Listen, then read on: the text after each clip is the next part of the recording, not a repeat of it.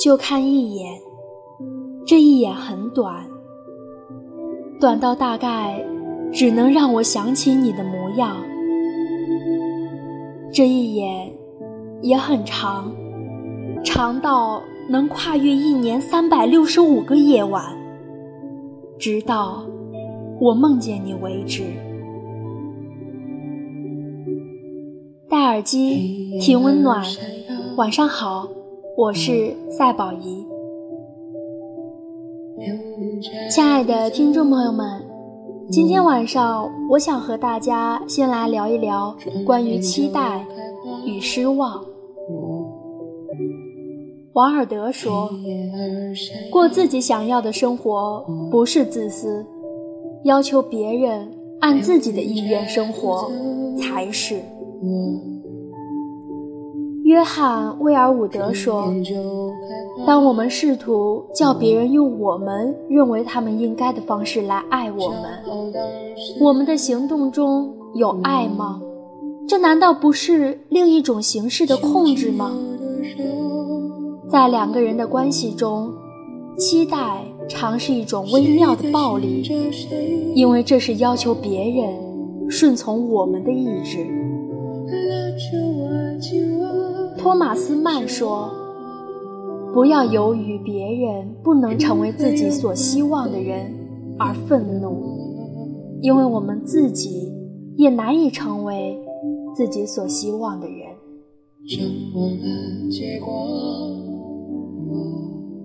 理查德·费曼说：“可我并不想成为他们希望的样子，同时，我也有了一个新的做事原则。”那就是我没有义务去完全完成别人对我的期望。泰德勒说：“太在意别人的视线和评价，才会不断寻求别人的认可。对认可的追求，才扼杀了自由。由于不想被任何人讨厌。”才选择了不自由的生活方式。换言之，自由就是不再寻求认可。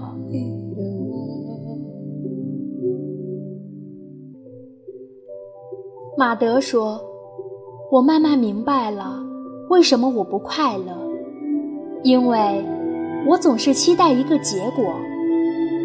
看一本书，期待它让我变得深刻。”游泳，期待它让我一斤一斤的瘦下来；发一条信息，期待它会被回复；对别人好，就期待被回带以好；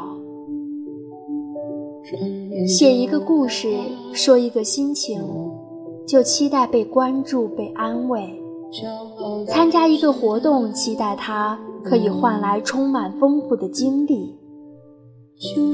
这些预设的期待，如果实现了，我可以长舒一口气；如果没有实现，自怨自艾。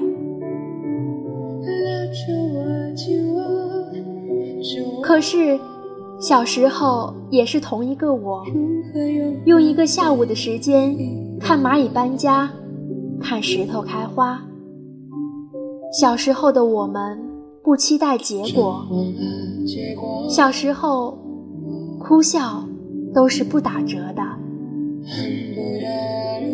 所以总结一句：擅自对别人抱有期待，再擅自失望，是最自私的一种自私。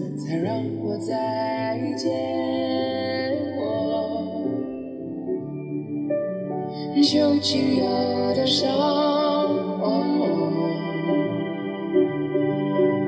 谁在寻找谁？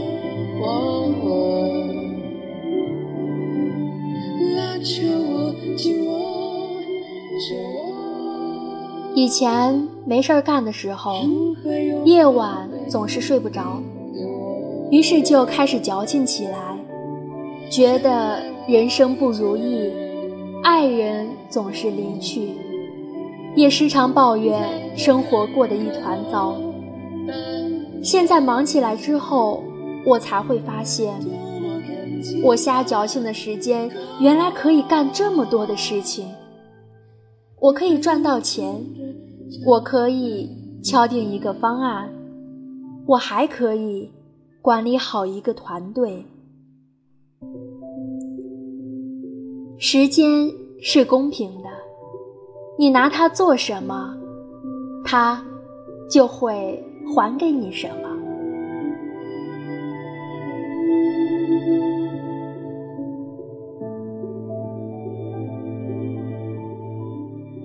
这段日子，我们都很拼，想着要在三十岁之前再努力一次，让生活提高一个台阶，所以一刻也不敢松懈。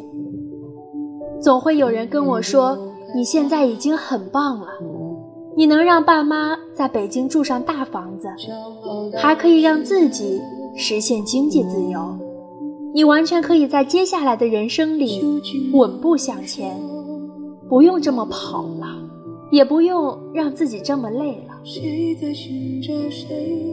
可我总觉得，年轻就是应该努力的冲一把。人生不应该设限，没有哪个阶段应该让自己满足。永远跑着的人。才会获得生活上的丰足。亲爱的，你还那么年轻，我们的人生不应该设限，不要让自己的思想局限了自己的发展。你应该鼓起勇气，努力的向前冲，让自己有事业上的成就感，自己给自己赚足够的底气。生而为人，永远不要让自己后悔，也不要停留在一个地方原地踏步，因为这个世界上没有永远的安逸。满足于现状、不肯努力的人，最终只会退步，然后被抛弃。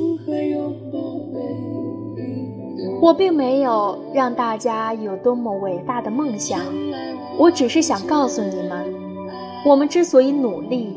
其实就是为了满足我们内心的那份小小的欲望，为了过更好的生活，为了在某些特定的十字路口多些选择，为了感受人间的烟火气，为了看不尽的风和月。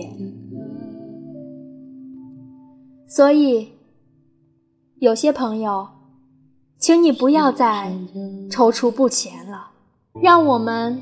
从现在开始，努力的向上生活吧，让自己做一个雷厉风行的人，让我们只对自己抱有期待，既可以走路带风，又能够昂首挺胸，好吗，亲爱的？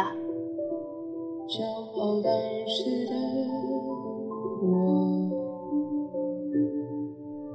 究竟有多少？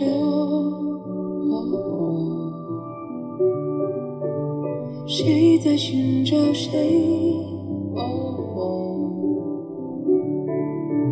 拉着我，紧握着